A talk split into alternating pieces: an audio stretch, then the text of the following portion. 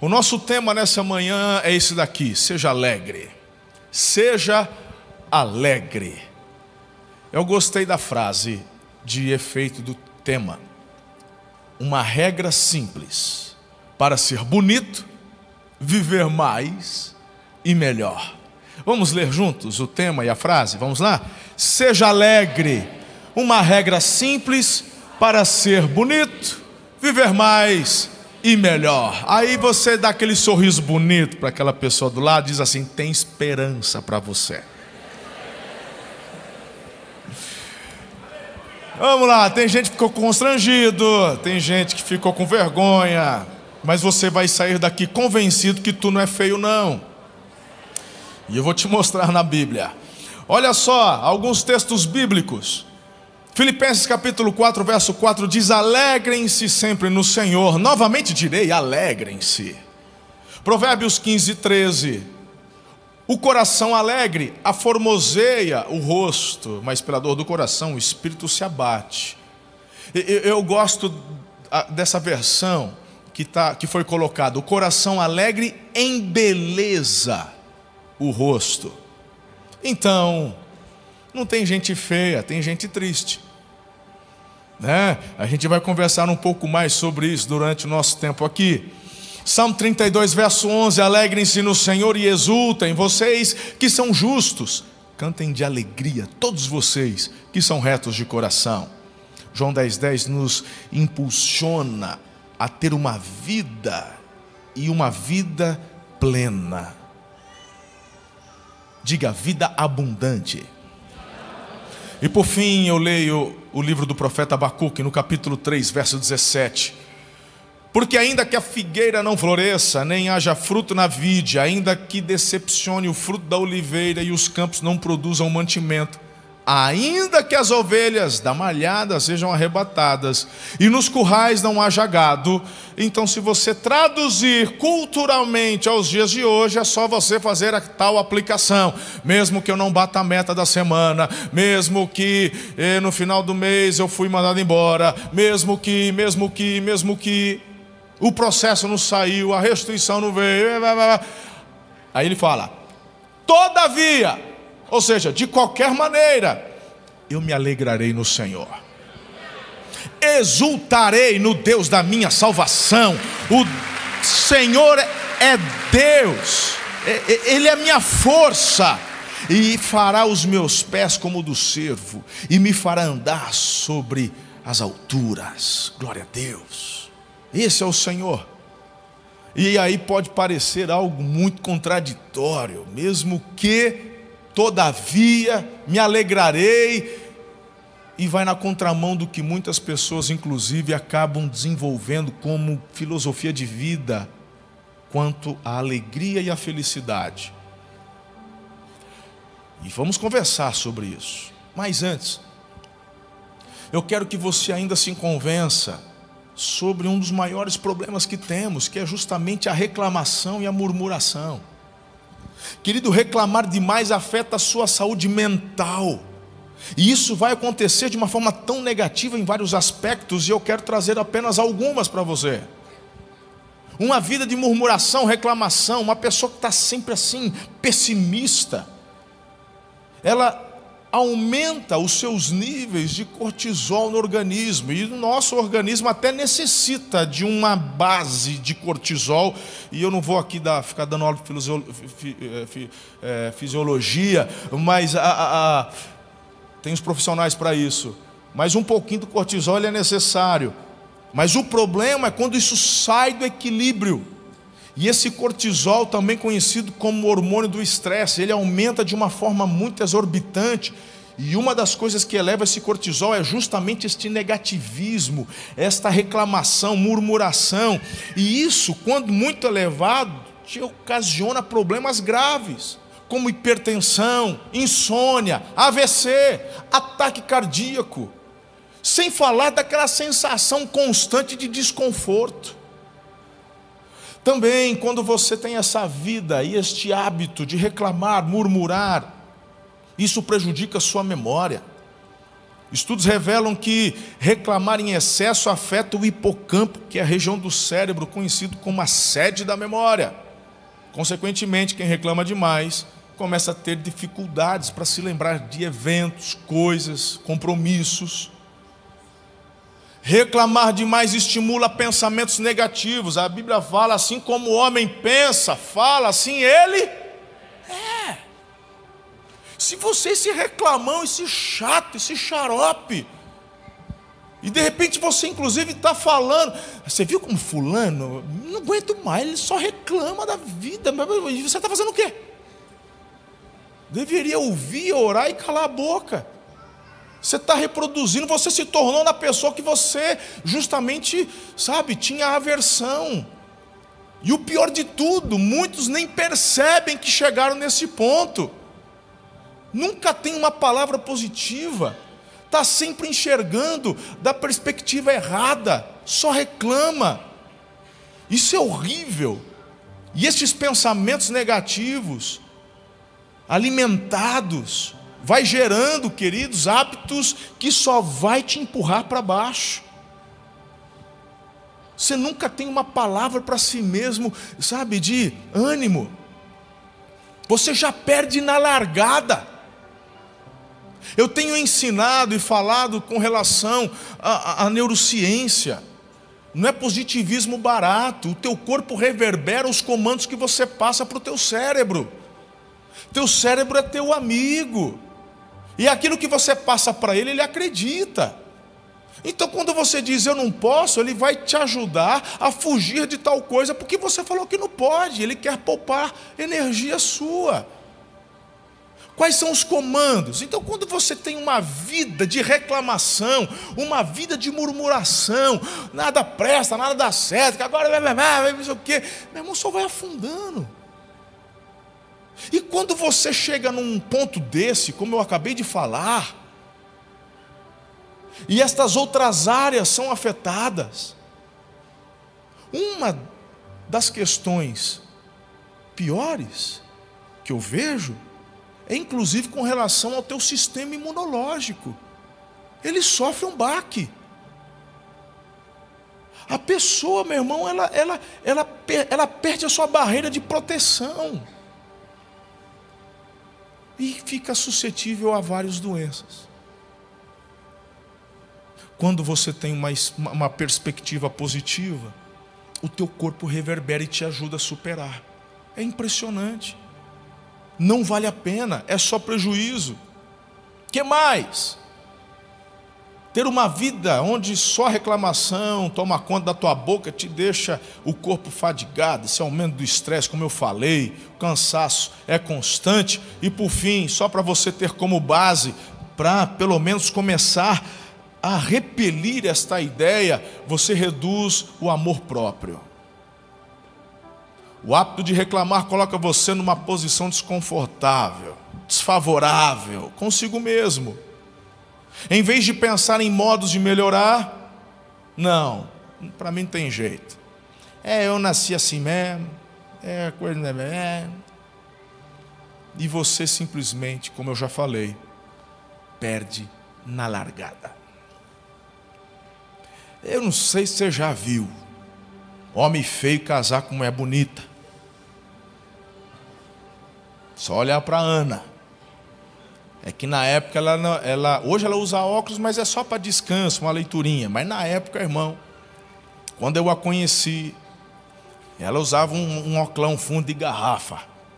Verdade, ela fez uma cirurgia depois. Era quase 12 graus num olho e quase 7 no outro. Não é isso aí, amor? E eu acho que o dia que ela me viu a primeira vez, ela estava sem óculos. É.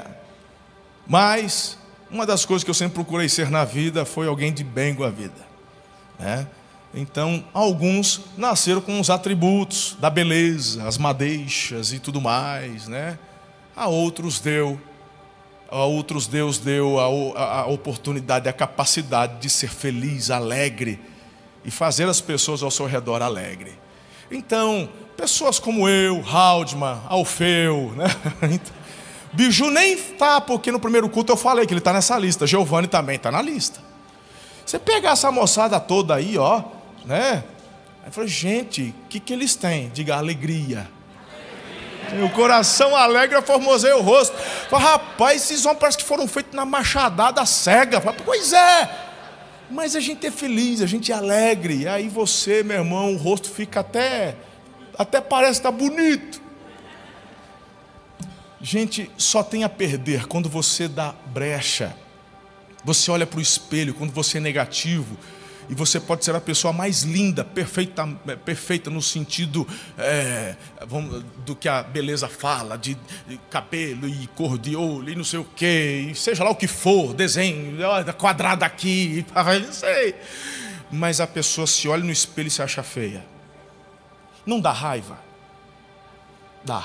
Uma já, já foi sincera, obrigado. Né? Você precisa assim, rapaz, pessoa, você é linda, você é lindo. Aí fala assim, ai, eu tô um bagaço, eu, ai, dá vontade de arrancar a cinta e dar nas pernas. Fala assim, ah, isso é, é falsidade. Algumas até podem ser, mas a maioria é por conta do coração que não está legal. A pessoa é tão negativa que ela não consegue se enxergar, de fato, a imagem e semelhança de Deus. Então, independentemente se você está no padrão de beleza que o mundo oferece, Fala, pastor, já tentei de tudo, eu não consigo chegar no peso. Tem uma tribo lá na África que os mais famosos são os gordinhos. Eu percebi que o meu problema então não era de gordura, era de geografia. eu estou no lugar errado, rapaz. Bora para a África. Aí tem os barrigudinhos lá, são rei. lá na tribo, lá na África. Eu falei, gente, a questão é quando você se enxerga da forma como que Deus te fez e o propósito. Aí você fica feliz, satisfeito, contente. E desta forma você tem força, energia para poder avançar na direção daquele que dos alvos e dos propósitos que ele tem para a tua vida. Até aqui você está comigo? Faz sentido isso para você? Legal, porque eu tenho uma mensagem agora bem prática, bem prática. Eu quero abordar duas perguntas com vocês. Por que que não somos felizes, alegres e como alcançarmos esta felicidade e essa alegria? Mas eu quero te chamar e eu poderia simplesmente só dar aqui para você esses pontinhos e etc. E você anota, mas eu quero, na verdade, o intuito de você investir 40 minutos do seu domingo me ouvindo. Eu falo 40 por baixo, né? Porque às vezes passa um pouco. Mas é um investimento seu, porque às vezes já até aconteceu, às vezes eu, numa, numa frase eu resumi a mensagem inteira. Então por que investir 40 minutos? Porque nós precisamos ser conduzidos a um tempo de reflexão. Porque se não fizer sentido para você, você escuta e deixa. Não é o fato de ouvir uma verdade, um princípio que vai fazer você vivê-lo, obedecê-lo. Tem que fazer sentido. Por isso que o nosso Deus é um Deus relacional. Ele não vem aqui simplesmente despejar, sabe, um balde de regras para você. Ele quer você perto. Ele quer que você sinta, do contrário, não teria te dado emoções. Ele quer ver você sensível, são tantas formas como Deus se revela e, e, e age, e nos atrai, e se comunica. Então, esse tempo que passamos aqui, onde eu simplesmente poderia ler para você o que eu tenho, em cinco minutos eu terminava, mas eu quero conversar para te levar a refletir, porque se não fizer sentido, você não vai trabalhar uma mudança e uma transformação. E mesmo tendo falado de alegria, você chega no teu carro e já começa a praguejar por conta da fila. Que não sei, precisa da memória, não sei o que serve. Não é? E quando o varão lava o carro e choveu, você acredita que tem gente que quando chove não vem na igreja, não é por causa da chuva, para não sujar o pneu que ele passou pretinho? Deus está vendo, varão. Deus está vendo, hein? Você está dando mais valor para um pretinho no pneu, porque vai sujar vai sujar de barro mesmo. E daí? Mas ó, você está me ajudando em oração? Porque nós estamos orando para algo assim sobrenatural acontecer. É. Porque não é o pretinho do pneu, irmã, que te incomoda, é o salto que afunda na grama. E eu conheço, irmã, eu sei qual é a tua dor, eu tenho três em casa. Então, eu já estou visualizando todo esse estacionamento aqui, ó. Sem grama, não vamos falar, sabe, não vamos colocar aqueles piso vazante, aqueles pisos. Fala amém aí. Asfalto a gente não vai pôr asfalto porque não é ecologicamente correto. Ah, olha só, gostou dessa? Nós vamos botar drenante, nós vamos colocar aqueles pisos drenantes, as glebas de estacionamento. Vamos, vamos melhorar. Tem muita coisa acontecendo. Vamos inaugurar uma, as salas das, das crianças aqui no fundo, vai ficar top demais. Tem gente que estava assim, ei pastor, eu percebi que o senhor não está falando mais para os pais aqui, quando as crianças fazem barulho no culto. Calma, é que eu estou me segurando. Calma, vocês me conhecem. Tem dia que você tá fica tenso, não fica? Ele vai falar, gente. Ai, Senhor, cuida, tadinha dessa mãe. É que eu estou me segurando. A gente tá, já, já fizemos o piso aqui, a arena dos adolescentes. E da, aí não vai ter que andar longe.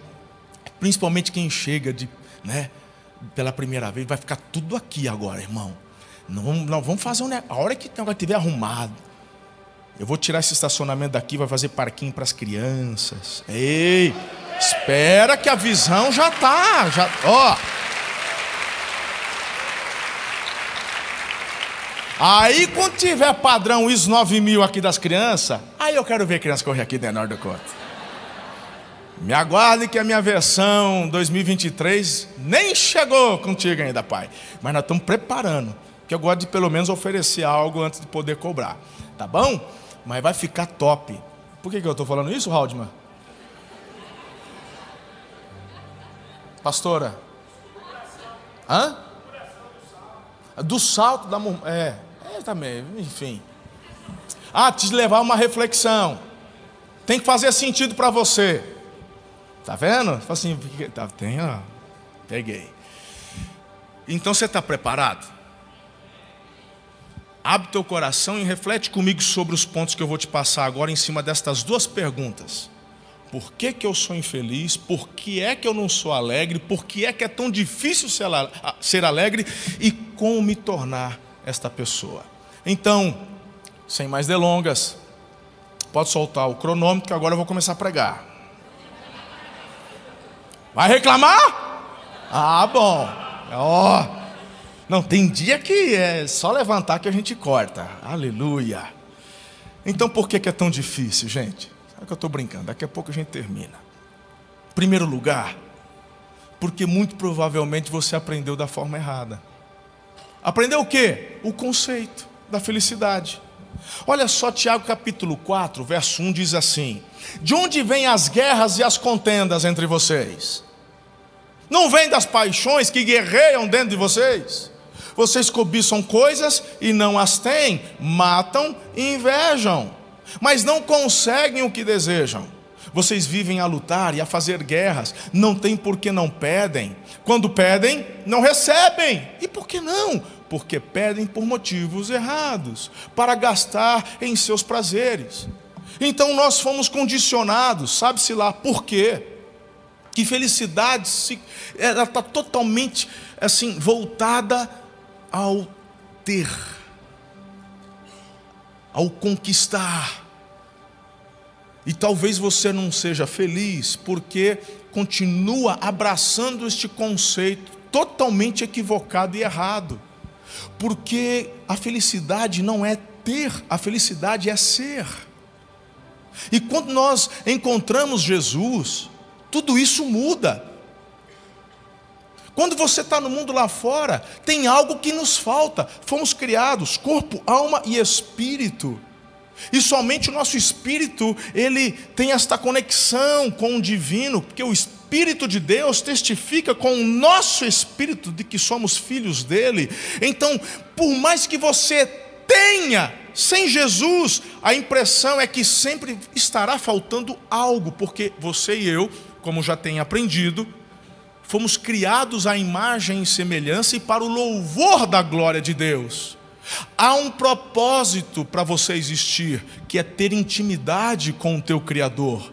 Então, por mais que você tenha, nunca será totalmente pleno e feliz, porque lhe falta algo essencial, algo da essência.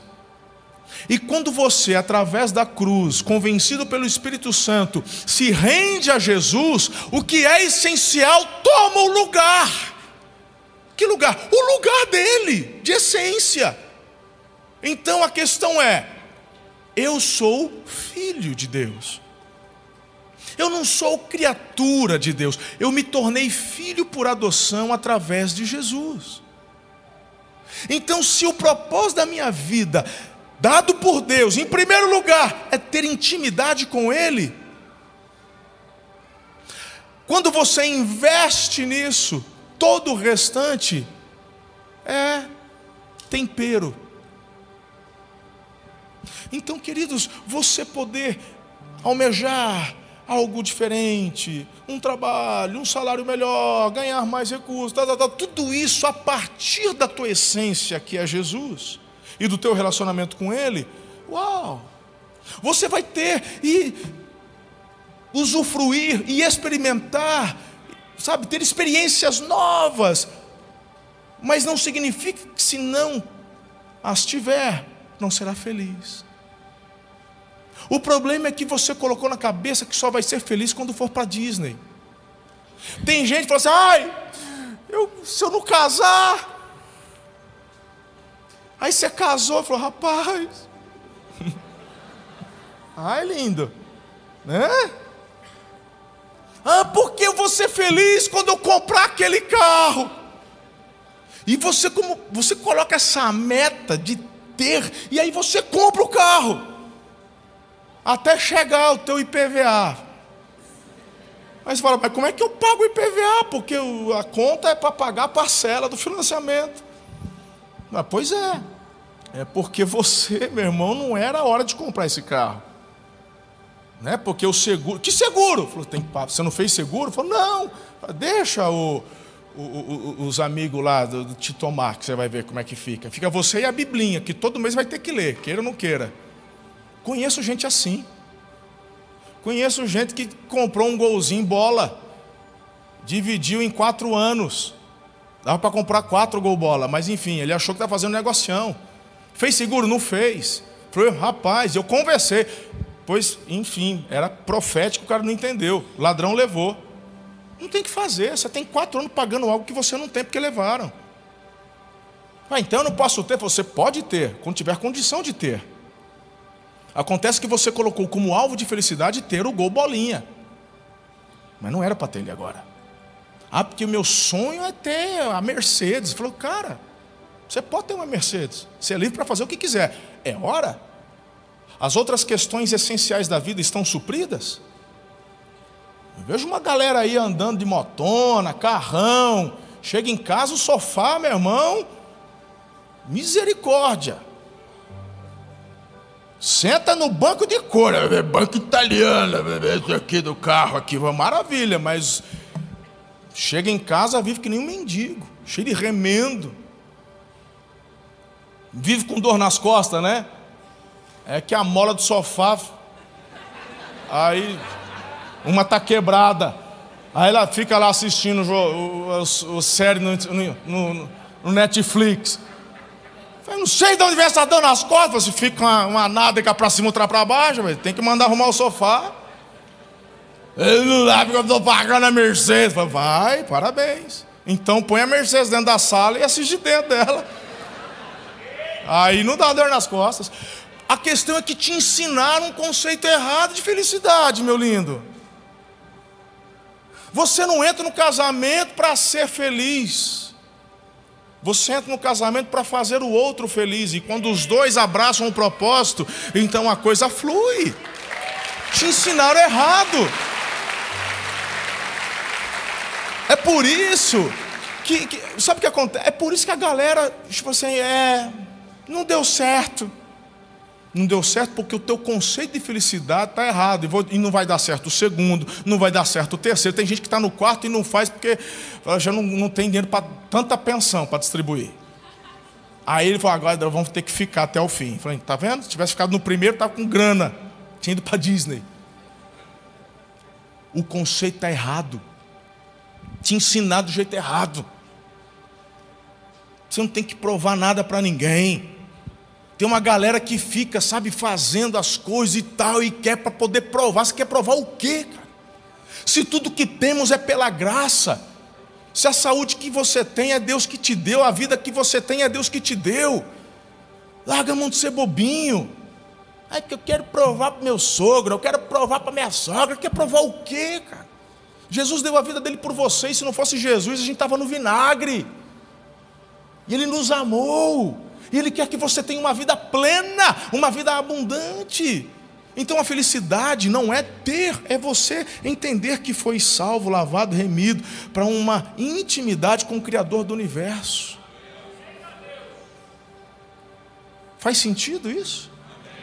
Para mim também. Por que, que as pessoas não são felizes? Eu tenho um segundo apontamento. Porque a gente acaba se ocupando de forma errada. Hum. O texto que eu coloquei aqui para vocês é o de Samuel capítulo 11, onde fala assim: Na época, lá na primavera, na época em que os reis saíam para a guerra, Davi, ele mandou para a batalha o Joabe, o exército dele foi, e ele, que é o rei que deveria ir, não foi. O que, que ele fez? Ficou em casa. Bom, até aí tudo bem, está doente? Não, eu não quis ir. Mas era para você ir, era para eu ir. Mas você não foi? Não, não fui. Aí o texto você continua lendo, Dá mais um cliquezinho. Assim, uma tarde Davi se levantou da cama. Falou, rapaz, se ele não ficou até de madrugada trabalhando, levantar tarde é porque não tinha o que fazer, né? Está meio desocupado. Aí levanta tarde. Aí quando você está desocupado e se ocupa da maneira errada, o que, que o Davi foi fazer? Foi no terraço dar uma olhada. O que, que ele enxergou? A Batseba tomando banho. A hora que ele vê a Batseba tomando banho, o olho cresceu. E, e aí, devia ser uma mulher bonita. Você já conhece a história. Manda buscar a mulher, só que ela era casada. E o Davi também, né? Poxa vida. Já começa por aí. Mas aí, meu irmão, se deita com ela, engravida. O marido estava onde? O marido era guerreiro, de confiança, alta potente. Estava lá com o Joabe na luta. O Davi assassina o Joabe para encobrir o pecado dele de gravidez da mulher. Ou seja, você já conhece a história, o foco não é esse, a questão é: muitos não são felizes porque simplesmente estão se ocupando de forma errada. E você está correndo atrás da felicidade, mas se ocupando de maneira equivocada. Você acha que vai ser feliz se continuar insistindo nessa loucura que você anda fazendo aí? Existem coisas gente, que são princípios que, pelo amor, não dá para mudar. Eu bato tanto na tecla, eu falo. E, gente, eu fiz um, gravei um podcast que vai essa semana para o ar. Quando que vai? Cadê a equipe não está aí do, da Criativo, mas acredito que até terça, quarta-feira deve subir o podcast. Entrevistei o Felipe Borges, ele está no sexto ano de medicina, 23 anos. Mas, mas pensa num bate-papo trope. Menino novo. Falou, bom, pera lá. Primeiro lugar, quero entender. Como é que você entrou? Então a gente conversou sobre a fase dele de adolescente. Porque ninguém tropeça no sucesso. Tem a galera que quer curtir, tem gente que está se ocupando de uma forma equivocada, não, tem, não é o momento. Não é para você ser um monge, não é para você se abster de tudo, não fazer nada na vida. Eu estou falando de processo, de regras e de você entender que se ocupar da forma certa é canal para uma vida feliz e alegre. E uma das coisas que ele passou, porque é assim, né? Ai, porque eu quero passar em medicina, quero passar em medicina. E a pessoa esquece, irmão, que passar em medicina é a parte mais fácil do negócio. Sair dos seis anos já é uma dificuldade. Entrar depois numa residência é outros 500. Depois você entrar no mercado de trabalho é outros 500. E você já está com 30 anos com essa história aí. Começando cedo, sem perder nenhum ano. Mas ele trouxe um conceito e falou assim: quando eu era, tinha 14, eu já comecei a pensar no que eu queria ser. Falei, que extraordinário isso, 14 anos. Mas você pega uma, uma galerinha hoje de 14 anos, a única coisa que é.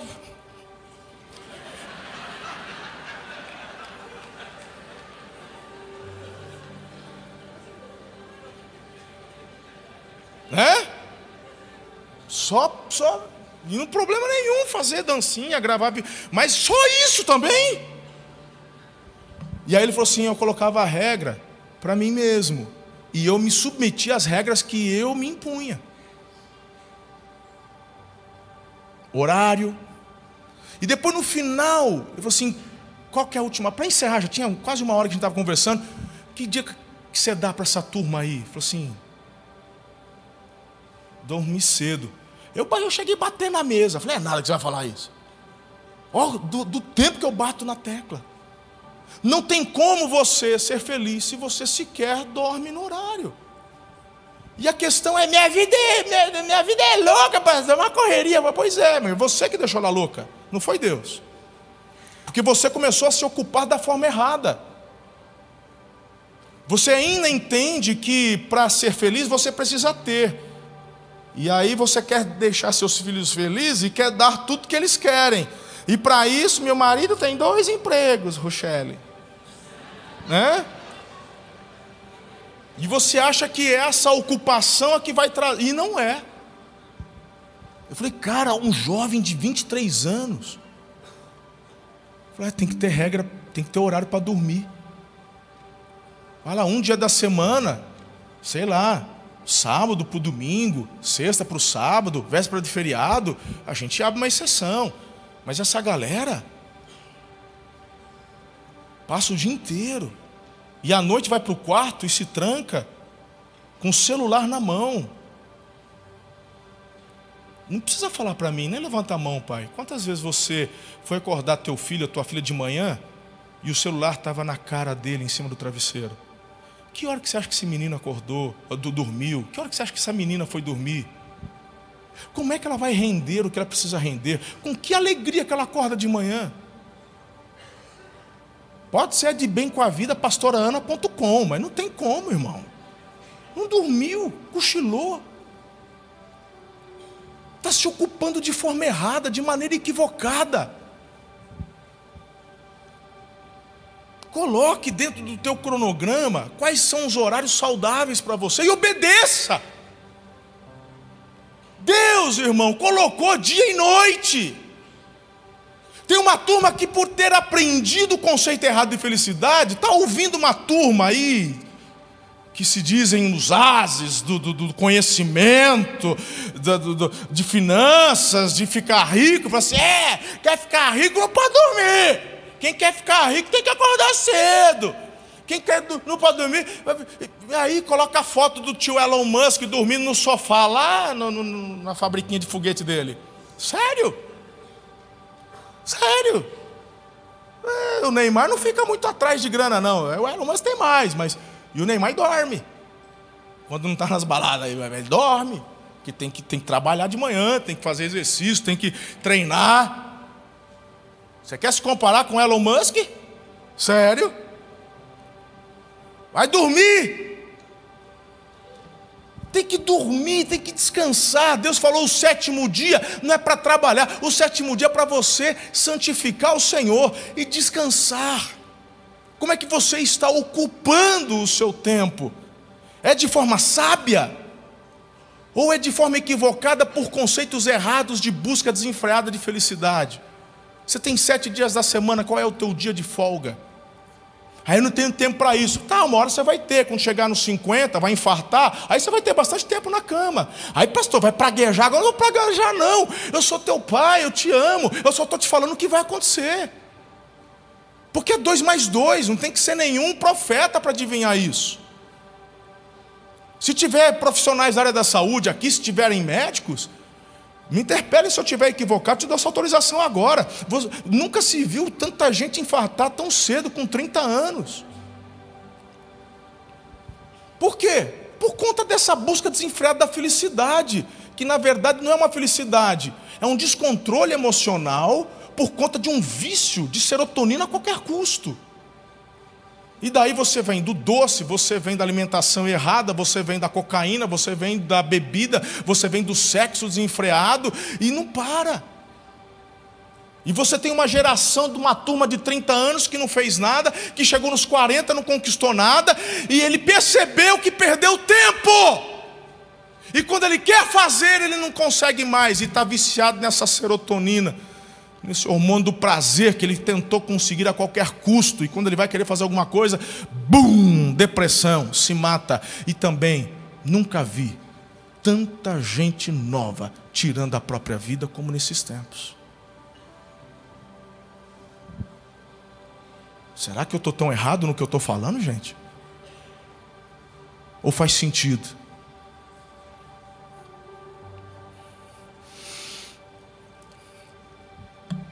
Eu me recordo, já faz muitos anos. Eu já falei isso aqui várias vezes. Mas vou falar de novo, falei no culto das oito, vou falar aqui. Só para você ter ideia do que eu quero dizer. Como é que isso se aplicaria de forma prática? Eu me lembro, devia ser por volta de 2012, eu acho. Pastor Domingos me discipulava toda semana, a gente tinha um tempo bem bacana de bate-papo, videochamada. E segunda-feira é meu dia de folga.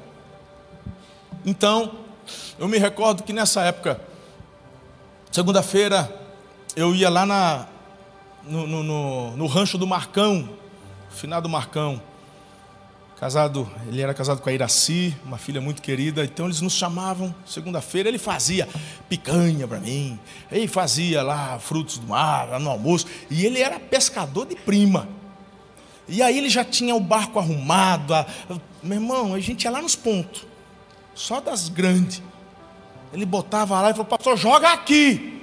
Eu botava onde ele falava, pegava. E quando eu não pegava, ele pegava.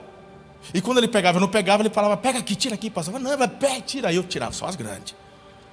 Pensa na segunda, maravilhosa. Era alegria garantida. Então a gente ia com a família lá, as meninas passavam um dia no rancho. Aí um dia, nesse, é, nesse tempo com o pastor Domingos, ele fala: E aí, varão, como é que tá? Beleza, a família, maravilha. E o seu dia de folga, você tem dia de folga? Eu tenho. Segunda-feira. Que bom, muito bom. E, e, e o que, que você faz no, no, dia da família? Quando ele falou dia da família, eu já senti. Não, nós vamos para o rancho. Ah, é? Eu falei, é. Eu falei assim, assim, assado. Tá. Falou, que bacana. Aí ele fez uma outra pergunta assim: e as meninas gostam? Eu falei, rapaz, isso tem. Ou ele é profeta, ou é a... tem dedo da Ana que me dedurou, alguma coisa. Falei assim, ela caguetou alguma coisa para a pastora dela lá, que é a esposa do pastor Domingos.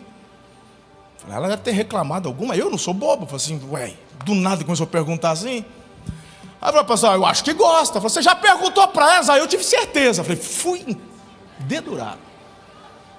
Pastor, nunca perguntei não. Ele falou, pergunta.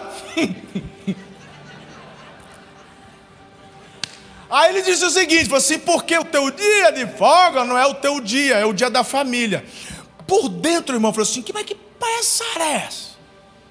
Eu trabalho que nem um camelo. Meu único dia de folga ainda tem é, é da família, mas por fora eu estava ungido. Aleluia, pastor. É isso aí, você tem razão, é da família, mas por dentro eu estou rasgado raiva.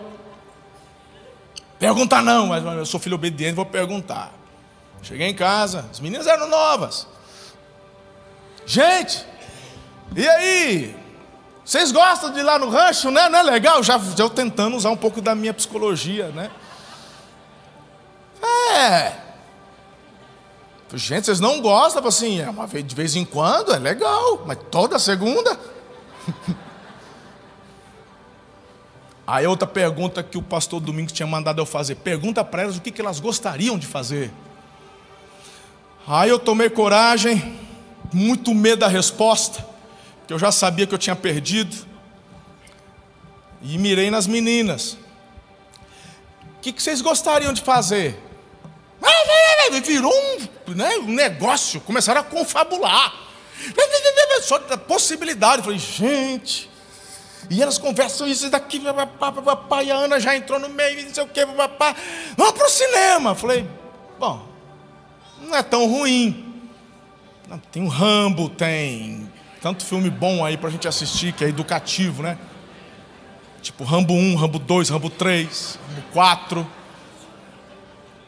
Para sempre Rambo. Só filme top, né? Aí eu falei assim, tá bom aí. Então tá bom, então vamos lá. falei, mas o que está passando? Ela já sabia. Hannah Montana! falei, o quê? Quem, quem que é essa daí? Eu não conheço esse. É, de que guerra que é essa? É a namorada do Rambo? Aí, gente, a hora que falou, meu semblante caiu. Falei, tá bom, bora. Marca, mas virou um, um auê. Então bora, vamos lá, vamos, vamos Hannah Montana. Aí a gente chega no cinema. Eu estava, meu irmão, fazendo força para não mostrar no meu semblante que por dentro eu estava assim, bravo.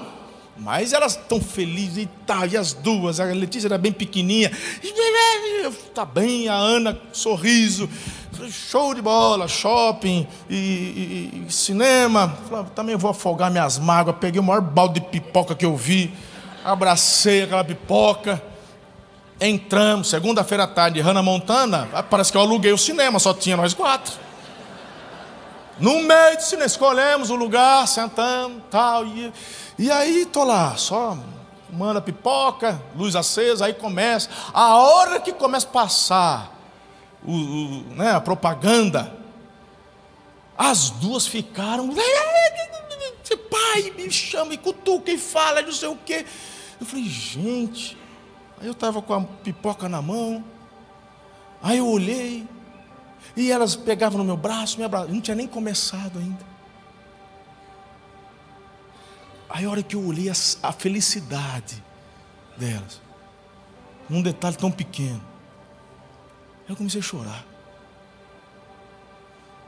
Eu comecei a chorar, falei, meu Deus. Aí eu abri meu coração assisti, eu assisti o filme. Aí eu curti o filme, eu chorei no filme, eu já pegava pipoca, limpava a lágrima que é salgada para comer também e tal, aproveitava. E são experiências como essa que começaram a me fazer entender sobre esta ocupação, o que é que está levando você a ocupar o seu tempo. Não estou falando que você tem que parar de pescar, meu lindo. Mas eu estou falando para você de vez em quando perguntar para a tua família o que, que vocês poderiam fazer. Eu até dei a ideia, por exemplo, o soccer. Tem vários aqui do soccer que gostam de jogar bola. Aplica para a tua vida. Chega para o teu filho ou para a tua filha, que às vezes o teu menino você leva junto, mas tem homem que não leva nenhum menino para o campo de futebol, porque é o meu tempo. Poxa, leva um meninão lá para o campo de futebol. Você faz jiu-jitsu, leva o teu menino para o jiu-jitsu, fica sentado lá no canto, quando tiver idade ele treina junto. Leva teu filho para academia com você, leva lá para o beach tênis, leva para onde for. Mas um dia chega e fala assim: pega um sábado, e olha que o, o soccer é organizado, o soccer tem campeonato. Eu não posso faltar, que eu tenho compromisso. Você tem compromisso, mas teu primeiro compromisso é a tua família. Chega para o Biju e fala: Biju, esse sabe teu campeonato, põe um reserva no meu lugar, que eu vou ter um tempo com a família. E eles escolheram assistir Hannah Montana. Pergunta para tua filha, o que, que você quer fazer? Vezes ela fala assim, eu quero ir passear no shopping. Aí você fala, eu tenho dinheiro, mas ela não pediu para você comprar nada. Ela disse que quer ir no shopping com você. Faz isso, procure uma ocupação que vai corresponder com os propósitos que Deus te deu. E você vai perceber que são nesses detalhes tão pequenos que consiste a verdadeira felicidade, a verdadeira alegria. Depois você volta para o futebol, mas não deixa de colocar estas prioridades. Quem está entendendo? Como assim? Acabou o tempo? Eu não terminei nem o ponto 1. Um. Sério que acabou? Gente. Bom, vocês podem assistir o culto das 18 online depois. Não, não, sim, não. Sabe que é teste que eu faço quando eu faço essa pergunta, né? Para sentir a temperatura de vocês. Deixa eu passar rapidinho então, mas acho que você está entendendo. Então, por que que muitas vezes não somos felizes? Aprendemos o conceito errado, nos ocupamos de forma errada, investimos de forma errada, olhamos na direção errada, buscamos na fonte errada e confiamos nas pessoas erradas.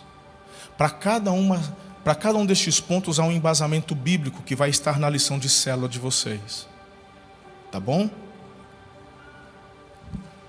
Agora eu quero investir os meus minutos finais na segunda pergunta: como é que eu alcanço a verdadeira alegria? Então, em primeiro lugar, está na hora de você ajustar a sua visão. Eu gosto quando Paulo diz lá em Romanos 12, ele fala assim: não se amoldem ao padrão do mundo, mas transformem-se pela renovação da sua mente. Transformem-se. Diga ajustar a visão. Quando você ajusta a sua visão de vida, de felicidade, quando você permite que a cultura do céu tome conta do teu coração, você vai entender e vai corresponder a estes impulsos que vêm do céu. Segundo lugar, se você quer ter uma vida feliz, alegre, está na hora de você mudar as suas prioridades. Jesus disse: busque em primeiro lugar o reino de Deus e a sua justiça, e todas estas coisas lhe serão acrescentadas. E antes que você seja tentado a pensar, é, tá vendo, pastor puxando sardinha só para o cara fazer as coisas da igreja. Estou falando coisa de igreja, estou falando de reino. O que você ouviu o Haldman falar na hora da oferta tem a ver com atitude de reino. Onde você não trouxe uma doação na igreja, ele ofertou para uma pessoa que ele não conhecia no mercado. E aquilo trouxe sobre a vida dele algo, trouxe uma colheita. Eu estou falando de reino. Busque em primeiro lugar o reino. O reino tem a ver com intimidade, com relacionamento com Deus. Tem a ver com a introdução que eu compartilhei agora há pouco. Onde que você está de fato investindo sua vida? Ah, porque eu tenho que trabalhar muito. Ótimo. Mas não se esqueça que o teu trabalho tem a ver com o reino. É a moda? Glória a Deus. Que você seja uma pessoa muito usada, que ele te levante como alguém reconhecido, reconhecida na moda, para que você inclusive dite modas que vai glorificar o nome de Deus e venha na contramão daquilo que por muitos anos foi largado sobre aqueles que não têm o Espírito Santo. Quantas vezes você, mulher, foi procurar uma roupa, falou, mas não tem condições, a gente não acha nada bacana, decente, que corresponda àquilo que eu creio. É tudo tão sensual, é tudo tão apelativo. Pois é, a gente deixou um monte da moda, do business, nas mãos das pessoas que não conhecem a verdade. Deus quer levantar você, Ele quer abrir portas para você. Ele quer colocar o teu nome como, né? Imagine, não tem o Ricardo Almeida, não tem o Hugo Boss, não tem, então vai ter você, Joaquim, vai ter a Marinha, vai ter, sei lá, e teu nome vai rodar o mundo. E você não vai se vender, e você vai trabalhar e cumprir propósitos do reino nisso. E você vai perceber que trabalhar nessa direção te deixa te deixa o quê? Te deixa o quê? alegre, feliz. Por quê? Está ganhando dinheiro? Não, porque você cumpre propósitos. Simples. Mude suas prioridades. Já aconteceu, por exemplo, aqui, de mulheres que vinham chorando. Meu marido não sai do bar, tal, orou, o marido se converteu. Que bênção, se converteu. Foi para o face a face, meu Deus, mergulhou. Vem para a vigília, vai para a cela. Literalmente, não estou inventando, isso aconteceu. A mulher começou a ficar brava. Porque é só igreja. Bom, não precisa nem falar qual foi o resultado. Então, os dois fora da igreja. O marido largou, abandonou Jesus, voltou para a bebida. Querer usar Deus como alavanca para você conseguir o que quer é insanidade. Eu não ensino isso para vocês. Você quer ter um casamento abençoado? Quanto mais você investir na tua vida com Deus, Quanto mais você investir na vida do teu marido, do teu cônjuge com Deus, na vida dos teus filhos com Deus, muito mais do que pedir para o Senhor ajudá-lo a passar na faculdade tal, orar para que ele seja um homem de Deus, uma mulher de Deus, firmado nas, na verdade. Isso de fato vai garantir para o teu filho uma vida abençoada e feliz. O restante é tudo consequência. Entenda isso, por favor. Invista na vida deles, espiritual. Eu fiquei tão abençoado, gente. Quinta-feira à tarde, já demos início ao nosso projeto. Tinha quase 200 adolescentes, parecia uma revoada de periquito lá no campo centro. O que é isso? É os adolescentes. Pastor Meira lá fazendo trabalho junto com a Letícia para fazer o que? Tempo de teologia. Claro que numa linguagem para eles. E foram. E foram, que coisa linda. Prioridade. Aí o que, que acontece? Pai, me leva para a igreja. De novo, ele vai para a igreja. Esses moleques, igreja, igreja. Sabe contar? Vai para o pastor Marcelo, quanto custa a gasolina. Ele deve ter sócio, ele deve ter algum posto amor e cuidado que banca ele.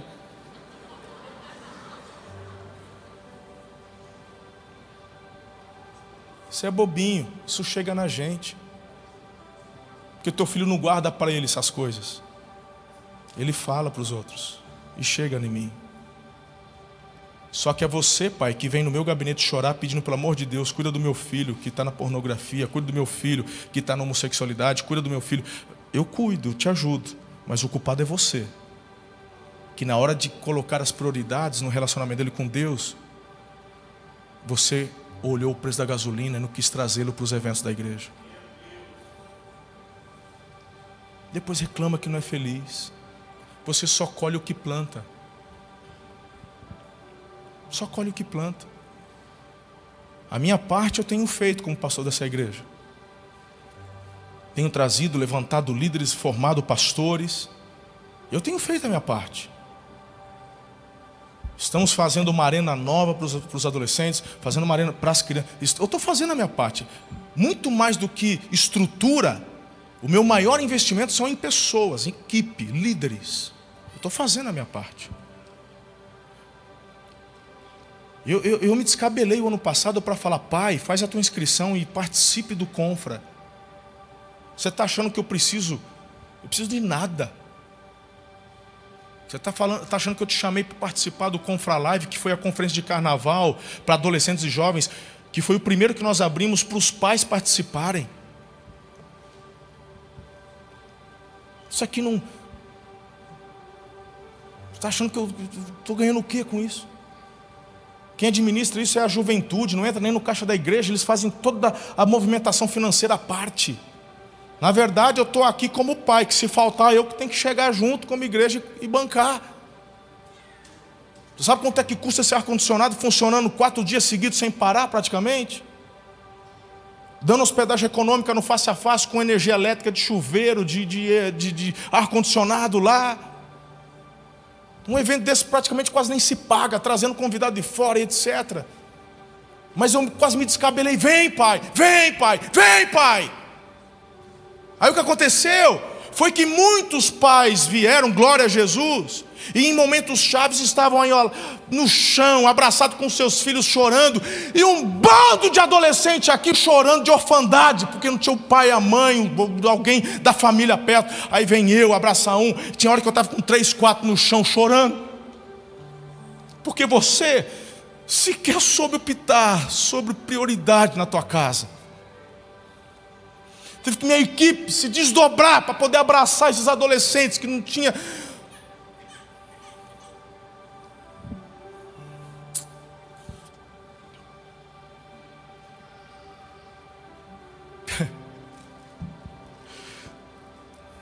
Puxa vida, desculpa.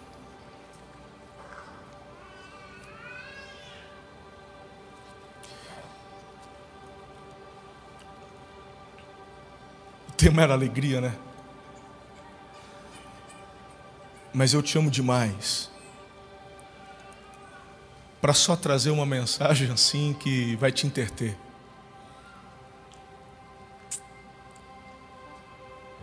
Não tem como você viver a verdadeira alegria se você não fizer alguns esforços. Não basta só eu orar, ah, vou fazer uma oração forte agora, a partir de hoje tu vai ser alegre. Sai, sai demônio da tristeza. E tem demônio que opera a tristeza, a gente ora. Mas você tem que preencher essa casa com a presença do Espírito Santo.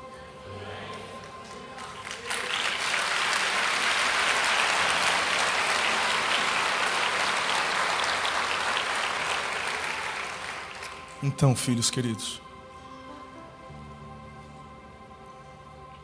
faça um esforço. A gente só dá do que tem. Eu sei que muitos não tiveram esse abraço, essa atenção, essa prioridade dos seus pais. Mas na cruz a maldição foi quebrada. A partir de você vai ser diferente. Essa mensagem é para mim. Essa é uma das minhas maiores dificuldades. Eu já abri meu coração aqui. Eu não estou me apresentando como o exemplo de pai atencioso, de jeito nenhum. Depois desse evento do Hannah Montana, eu errei outras vezes, pedi perdão, me ausentei, como já falei aqui, mas eu tenho procurado crescer e melhorar. Eu prego para mim antes de pregar para você. Eu estou aqui abrindo o meu coração e falando que quando você obedece, de fato você colhe e o Senhor vem ao teu encontro. Então, para encerrarmos, como ser feliz. Em quarto lugar, faça escolhas através de uma perspectiva divina. O terceiro que eu pulei, torne a sua vida relevante. Quinto, receba a satisfação perfeita. E sexto, escolha Jesus como seu pastor e guia. Entregue seu caminho ao Senhor, confie nele e ele agirá. Jesus disse: Venham a mim, todos que estão cansados, sobrecarregados, eu darei alívio, eu darei descanso. Você percebe que alegria não tem a ver com risada? Percebeu? O layout ficou bonito, ficou colorido. Tem até o emojizinho ali. Seja alegre. Mas a alegria é uma escolha, é uma decisão que num primeiro momento vai ser ruim, que a gente vai ter que ir na direção contrária do que a carne quer. Eu quero pescar, eu quero é jogar bola, eu. Mas deixa, o que, que nós vamos fazer, família? Eu quero esse carro, mas é hora? Não. É, eu vou ficar com o Fuscão ainda. E você começa a ter a bênção de Deus, a força de Deus, e a cada dia você vai percebendo esse contentamento. Eu quero orar contigo nessa manhã. Eu quero pedir para que o Senhor te visite de uma forma muito especial, te fortalecendo a fazer aquilo que precisamos fazer, não apenas o que queremos. A alegria é uma realidade e ela está ao seu alcance porque é o Senhor quem nos dá. Você escolheu se casar. Glória a Jesus. Você fez uma linda escolha. Mas junto com essa decisão, muitos compromissos vieram. Alguns papais trouxeram seus bebês na apresentação hoje. Glória a Deus. Eu acredito que muitos de vocês planejaram esse bebê, oraram por ele, e ele veio. E quando o bebê chega, principalmente o primeiro, toda a realidade do casal muda. as prioridades mudam. Não é assim? Muda. Mesmo que você perca noites de sono porque a nenê tem que, tem que mamar várias vezes. Eu estou olhando para uma mamãe que está aqui com o bebê no colo. Mesmo que o pai, com ânsia de vômito, tem que trocar a fralda também.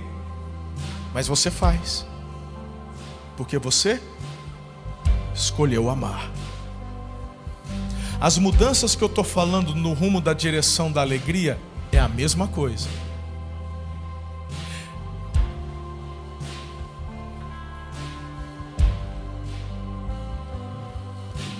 A fralda é você que tem que trocar.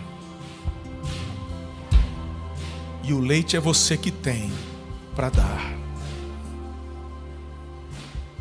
Não é responsabilidade do professor da escola, da faculdade, tampouco do pastor da igreja, dar o leite que é conhecido como leite materno.